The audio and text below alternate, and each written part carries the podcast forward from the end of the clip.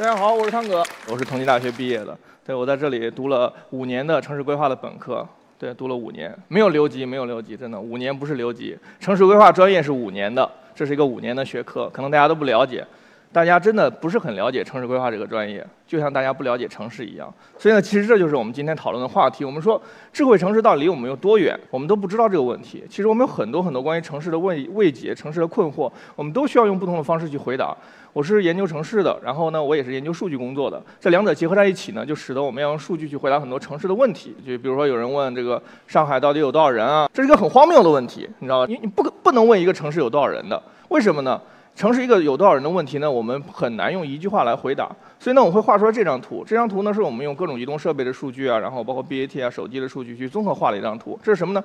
这是一根曲线。所以呢，上海的人口是一根曲线。我们来看第一个点，这个点呢是春节。春节的时候呢，是上海人最少的时候。对。然后春节之后呢，人就回来了。回来之后呢，会到第一个假期，人就出去玩了。这个假期呢叫清明。对，大家出去。你看，曲线下来了。然后呢，又过了一段时间呢，我们又到了一个假期，这叫五一，大家又出去了。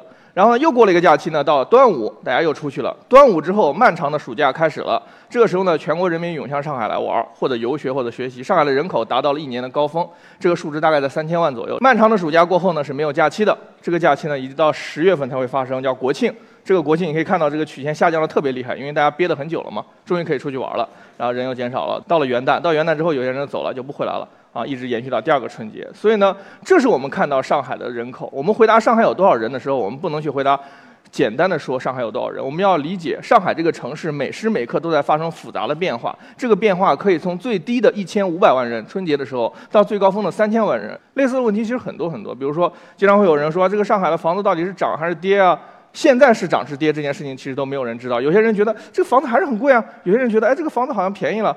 我给大家看张图吧，这是一六年的上海的二手房供应的价格。我们可以看，横轴是价格，纵轴是它的大概占占比的比例。我们可以看到，成交量和供应量这两个数据呢是很接近的。然后呢，供应量呢最高峰的时候呢大概在五万块钱，然后呢成交呢大概是在呃四万多块钱这样的一个水平。然后呢，我们一六年的时候大家觉得啊房子太贵了，我们政府要调控。好，我们出了一个政策，用一个政策去调控房地产市场，这其实也是很荒谬的。我们看到结果是什么样？是这样的。我们看到两条曲线开始分离了，怎么分离呢？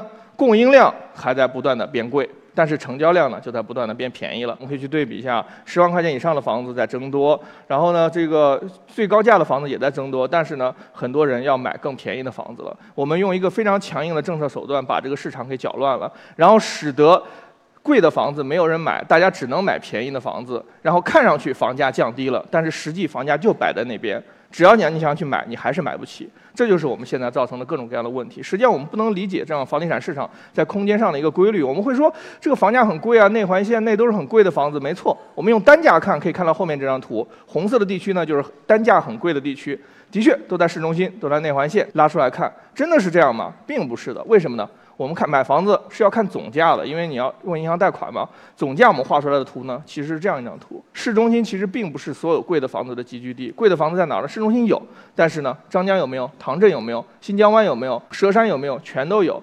总价的房子是这样分布的，所以我们看到的是一个非常复杂的城市和复杂的房地产市场。我们面对这样复杂的问题，用一个简单的政策或者简单的方式去解决的话，肯定会带来很多。我们很难想象那些问题。当然，我们也会说上海的这个房子够不够住啊，类似这样的问题。然后我们觉得这个问题很简单嘛，我们把人都画在地图上看一看就知道了。这个就是我们把上海所有的常住人口画在地图上，高的地区呢表示这个地方的人口密度高，然后低的表示人口密度低。我们可以看到这个地方的人口密度是很高的，比市中心还要高。但是呢，我们把房子画在地图上就不一样了。我们是把每一套房子画在地图上。上海呢，大概有七百六十万套房子。那我们就把房子的套数和人除一除，我们就知道一个房一套房子里大概平均住多少个人了。我们看到这样一个数据啊，这个数据是一六年的，全市平均嘛，三点二人，很合理。全市两两千多万人，七百多万套房子，一个一套里面住两住三个人嘛，这个很健康。但是并不是均质分布的，我们会看到提篮桥地区一套是要住八个人的，实际上是这里的。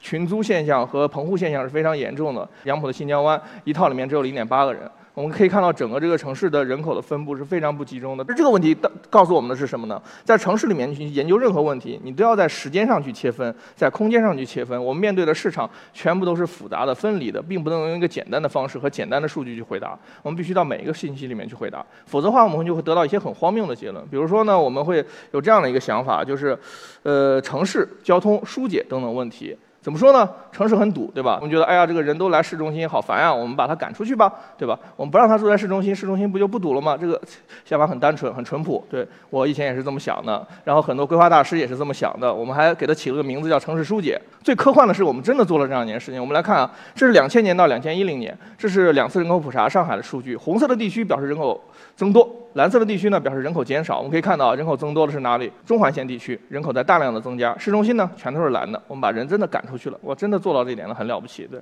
而且这个工作呢，一直在持续，一直在持续啊。然后呢，我们又持续到二零一五年，我们用最新的数据又看了一下，然后我们发现呢，还在持续这个现状，甚至它的整个范围还在不断的扩大。我们来看它的范围啊，原来呢，可能只是移到中环，现在呢，把人都赶到外环以外了。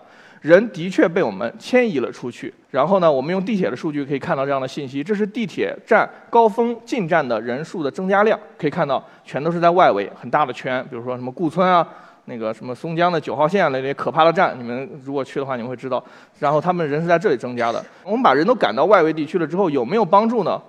其实没什么帮助，为什么呢？我们再看这张图。啊这是上班的地方，就大家还是在这儿上班。对，你你你不能让人不在这儿上班吧？哎，这个时候我们就看到了，我们会看到这样的通勤的线。然后呢，无论你怎么迁移，这些人呢都是要到市中心来上班的。所以呢，你把人赶得越远呢，就越堵。为什么呢？他花在路上的时间更长了。原来他可能五分钟，现在变成十分钟、五十分钟。人花了更长的时间在路上，路上就承载了更多的人。然后人数除以路的面积和时间，你就知道拥堵增加了。很简单的数学题，就是这样的。但是大家又会问了，啊这个这个很简单，我们把这些办公地点也赶出去不就行了吗？哎，这个想法也很好，我觉得很合理，很合理。然后呢，我们也真的干了这件事情，你知道吧？我们真的干了这件事情，这不是说说的，我们真的干了这件事情。这个呢，就是我们上海市近年来科技行业的注册地的一个密集度。我们来看啊，这个亮色的地区，就是被我圈出来的这些地区啊，都是注册的企业数在大幅度增加的。然后我们看到哪儿了？当然五角场不用说了，这个这大家都知道。然后张江呢也是增加了，这两个点很好。但是我们看到还有哪些地方增加呢？比如说嘉定增加了，比如说临港增加了，比如说长兴岛增加了，比如说崇明岛增加了。我我不是很理解为什么科技行业要去崇明岛办公。当然，崇明它有很大的优势，但是这个优势可能在别的方面。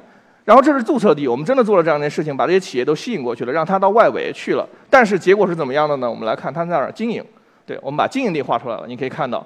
我们原来画圈的地方的颜色就暗淡下去了。这些企业呢，虽然在那儿注册，拿了补贴，少交了税，干活办公还是要放到市中心，还是市中心这些地方。为什么呢？其实道理很简单，企业是要逐利的，企业是有劳动资本外部性的，有人力资本外部性的，他们一定要集中在市中心，才能产生它的价值。规律就是规律，我们去打破规律的时候，我们会受到数据的反攻，我们会受到一系列的东西。所以呢。我们会看到我们城市的人口问题，我们常常看我们城市的住房问题，我看到我们城市的交通问题。我们有很多数据去解释它，然后呢，有了这些数据有没有用呢？我们有没有把这些事情变得更好呢？我们有了非常非常闪亮的科技，这些科技很强大。然后呢，我们做了非常多的智慧城市的项目，我们想把这个城市变得更聪明。但是为什么我刚才说的上面这些问题我们一直都没有搞定呢？上海，全中国最发达的城市，这三个问题一个都没有搞定，为什么呢？我也在思考，然后让我觉得我们之前做的工作都是毫无任何意义的，因为你没有产生任何实际的价值。但是呢，前一段我看了一个电影，然后我逐渐开始释然了。对这个电影，不知道大家有没有看过，叫《黑豹》。看完这个电影之后呢，我就思考了一个问题啊，说这个它里面那个城市呢，叫叫 Wakanda 这个城市是非常发达的一个城市。当时我在想，这个城市是不是一个智慧城市呢？因为它看上去特别发达，它的街景呢都是这样的，你看，比比比。应该比上海要强吧？它的科学家呢用的科技的非常先进，然后我都没听说过的一些科技。他们的公共服务设施、公共交通很强大。对，这是他们呃，这个是这是这两个人在公共交通的轨道上打架啊！我没有找到公共交通的照片，但是它是用磁悬浮来驱动地铁的。然后呢，他们的私家的停车场呢都是这样的，是整个非常科幻的、非常发达的一个城市。但是，但是呢，你看的时候就会觉得很荒谬，因为它的这个城市的领导的选举过程呢是这样的。然后我看的时候就就崩溃了，你就觉得这个。怎么会产生这么大的落差呢？然后呢，我就逐渐想明白了一个道理。你想，中国古代那么强大，发明了四大发明，有那么强的火药，为什么老是被人打呢？很简单，就是说城市拥有的财富和科技和城市的智慧，其实根本就不是一回事儿。根本就不是一回事儿，这是完全是两件事情。城市一个复杂的东西，我们不能觉得这个城市科技发达，有很多钱，有很多钱的城市很多。迪拜有很多钱，你会觉得迪拜是智慧城市吗？人口、住房、交通问题这些问题呢？你用科技能解决吗？也许能解决，也许不能解决。但是我在想的是，我们没有解决这个问题不要紧。所以呢，我们会回到这样的一个问题啊。其实这是我们今天想讨论的核心。我们做了很多数据和研究的工作，我们想揭示城市的很多问题。我们发现这些问题揭示完了之后，对我们的生活没有帮助，没有让我生活变得更好。所以我们在思考的话，科技和组织到底是什么关系？就像黑豹一样，然后有很强大的科技，但是它的组织是如此的愚蠢，对吧？但还要通过决斗来来实现组织的进化。科技和组织到底是什么样的一个关系？然后呢，我们也在推动一些新的项目，去尝试探索和思思考这样的一个一个关系。这是我们大概去年做的一个工作吧。我们做了一个落地的工作，我们做了一个叫“十五分钟生活圈”的一个工作，就是希望我们每一个居民能够出门十五分钟范围内就可以到达他想要的这些公共服务设施。哎，这是一个非常好的课题。这个其实是一个非常典型的一个基于稀缺度的一个空间算法。也就是说呢，我们只要把相应的十五分钟的真实的行走的步行范围画出来，不是随便画个圆啊，而是真实的走，你要走得到，有些地方你走不到了，对吧？然后呢，我们再把人口呢放到这些不同的数据上面，然后呢，我们再把公共服务设施啊、不同类的东西啊都放在地图上面，把它真正的范围去做叠合。这样的话呢，我们就可以很合理、快速的评估到底每个地区的公共服务设施十五分钟范围内你能不能达得到。如果达得到，当然更好了；如果达不到的话呢，我们用各种稀缺度的算法帮你推荐说你应该在哪儿去建一个学校会更好，你应该在哪儿去建一个菜场或者公厕或者是老人服务设施会更好。我们觉得这是一个非常好的工作。这个工作当中，我们最大大的感受是什么呢？就是，呃，开的会太多了，对。开的会太多了，这我们跟着这些部门全部都开过会。有，比如说你要搞一个这个怎么说呢？那个养老设施，你要跟卫生局开吧，然后你要跟民政局开吧，学校你要跟教育局开吧，这个文化服务设施你要跟文文广局开吧，然后你要修个什么步道啊，你要跟体育局开吧，就是要不停的开。开会的过程当中呢，看他们怎么想啊，这些数数据怎么调整啊，标准怎么定啊。然后做完这些工作之后呢，我们再把这些工作交给一个叫做规土局的部门，它有一个事业单位叫规划院。对，规划院的人呢，拿着这张图就开始工作了。然后呢，他他们要到这个里面就是他们的工作成果嘛，他们要去一个地方一个地方去看，去对规划里面有没有规划掉啊，现状合不合适啊，然后不同设施能不能共享啊，有些楼可能不够啊，我们是不是能把上下层打通啊？要做很多细微的工作，然后要去现场调研我们推荐的地点对不对啊？如果对的话，他会回过来反在我们这张图上，然后呢之后基于这张图推给每个街镇，然后再去实现这样的一个一个工作。然后呢，这个其实给我们带来很大的一个感受啊，就是说科技的进步很重要，你有一套算法很重要，你有一。套机器学习的模型啊，或者是能够解释这个城市很重要，但是更重要的是呢，你要进入到这个组织里面，你才能够去优化这个组织的工作。你只是在外围呼喊呐喊，然后去丢一些东西，不不能有什么作用的。我们必须走进去才能去产生这样的作用。因为怎么说呢，城市是个很复杂的体系。你觉得修个公厕很简单吗？不简单。公厕后面有多少部门管着，你知道吗？你觉得修个什么这个绿地很容易吗？不容易。后面有多少道的部门，多少道的审批流程、预算在那里卡着。在城市里面，再小的问题都是极端复杂的体系来构成的。如果你无视这个体系，不理解这个体系，不进入这个体系，你做的任何工作，你都觉得是用拳头在打棉花一样。这是我们最强烈、最强烈的感受。比如说十五分钟生活圈，这里面我们只是在一个区工作，然后这一个区政府下面有八个居委办要和我们对接，然后有无数的公务员，然后要对接三十六个街镇，大概一千两百八十三个居委，然后所有的工作你都要做到的。这不是说我们在实验室里，在我们办公室里面用服务器把各种数据跑出来就可以解决的。你必须走进去，必须撸起来袖子。把自己的工作走到一线，然后去做这个工作，才能够做到的。当然，我们做完之后呢，我们会觉得我们只是帮助他们做了科学的决策，我们似乎还应该再做一些别的工作。所以呢，我们就和新区政府一起呢去做了一个数据的工作平台。我们当时是这么想的，就是说我们能不能把我们的工作呢沉淀下来，然后让他们日常都可以去使用。对。有一个这个很好的想法，这个想法第一步呢，我们就要把所有的数据收集起来，对吧？收集起来的，对，因为刚才大家都在谈到人工智能啊，谈到很高级的技术啊，就是人工时代的数据库到底是什么样的呢？你们猜一下，到底应该是什么样的？现实当中是这样的，就是我们进去了都是都是这样的，对，对，全是 Excel 表，然后格式不一样，你你会碰到零三的 Excel，知道吗？你在这个时代你会碰到零三格式的 Excel，很难想象吧？对，零七的已经不错了。然后呢，这个这个表呢存在小王的办公室里面啊，这个表呢存在小张的电脑里面，那个表。呢是去年的存在小李那儿，但小李去年调职了，然后要这个是小赵，然后他来管这个事情了，所以呢全都是这些工作。然后但这些工作你你要做呀，你不做你解决不了问题啊，怎么办呢？你就把这个工作做好呗，做各种算法，然后把它搭建一个系统，把它清理干净，丢到地图上，丢到一个系统里面，让所有人在上面工作。然后呢搭建出来不同的工作台，然后教会工作人员去怎么去使用，怎么分析，怎么去决策。然后呢把这些数据呢装在手机里面，把手机的应用呢装给领导，让领导可以快速。去看到这些东西，然后呢，就完成了从这个数据，然后到决策的这样的一个过程。所以这个工作当时给我们带来的最大的感受就是，科技最强大的力量是什么，或者说数据最强大的力量是什么？我们做了科学的决策，没错，我们做了很多有趣的工作，但是最大的作用，我们觉得其实还是对组织的一些破坏性的重构。什么是对组织的破坏性重构呢？我跟大家讲一下吧，就是这是我们自己的一个看法，就是这个世界上有一种组织呢，叫做汇报驱动型组织，就是它会一层层的往上汇报。你会发现这个流程性过程当中呢，每一层的数据都是损失的，因为呢，它会它总会有些东西不告诉你的，它不是因为它它不想告诉你，是因为它忘了，或者说这个数据错了，都有可能。所以呢，我们上层得到的信息呢，永远都是被过滤掉的。但是我们用了新的办法之后呢，我们会发现逐渐改变了这种状况。怎么改变呢？就是低 level 的人或者是基层工作的人，他获得到一手数据之后，直接进入到工作系统之后，最上层的人看到的是一样的东西，因为他只是不是不是通过人传递了，是通过算法和机器传递的。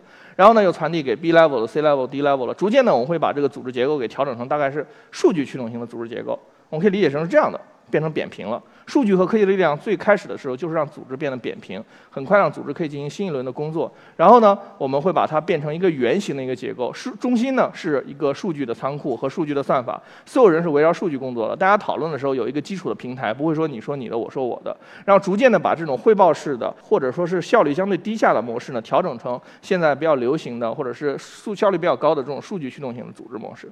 这是我们逐渐发现这样的过程，它不是一蹴而就的，而是逐渐去发生的。可能今天、天明天、下个月，然后每天大家会发现不一样的东西。所以刚才我跟大家谈到这个话题，进入组织才能用科技去优化组织。然后呢，反过来对我们这些科技工作者的反思是什么呢？我们最大的反思就是说，只有能够优化组织的科技才是有用的科技。不能够优化组织的科技，不能够让我们生活变得美好的科技呢，是玩具。对于我们要改变城市来说，我们还是要用那些有用的科技。它或高或低，或高级或不高级，或复杂或简单，都是有可能的。关键它是要有用。我们距离一座真正的智慧城市还有多远呢？这个很远很远。但是远不重要，重要的是我们是不是在一步步正确的道路上向这个方向去前进？怎么去能够逼近或者接近我们的智慧城市呢？就是用。合适的科技去解决，先解决那些小的问题吧。先解决一个公测的问题，解决一个十五分钟生活圈的问题，解决一个评审汇报的问题，解决一个流程的问题。先解把这些小的问题解决掉，然后用这些小的问题逐渐的升级我们的或者优化我们的复杂的体系，使我们的城市的决策体系、治理体系变得更科学、更好。然后这些呢，是我们今天想跟大家分享的，就是有了智慧的城市决策组织之后呢，才可能产生真正智慧的城市。谢谢大家。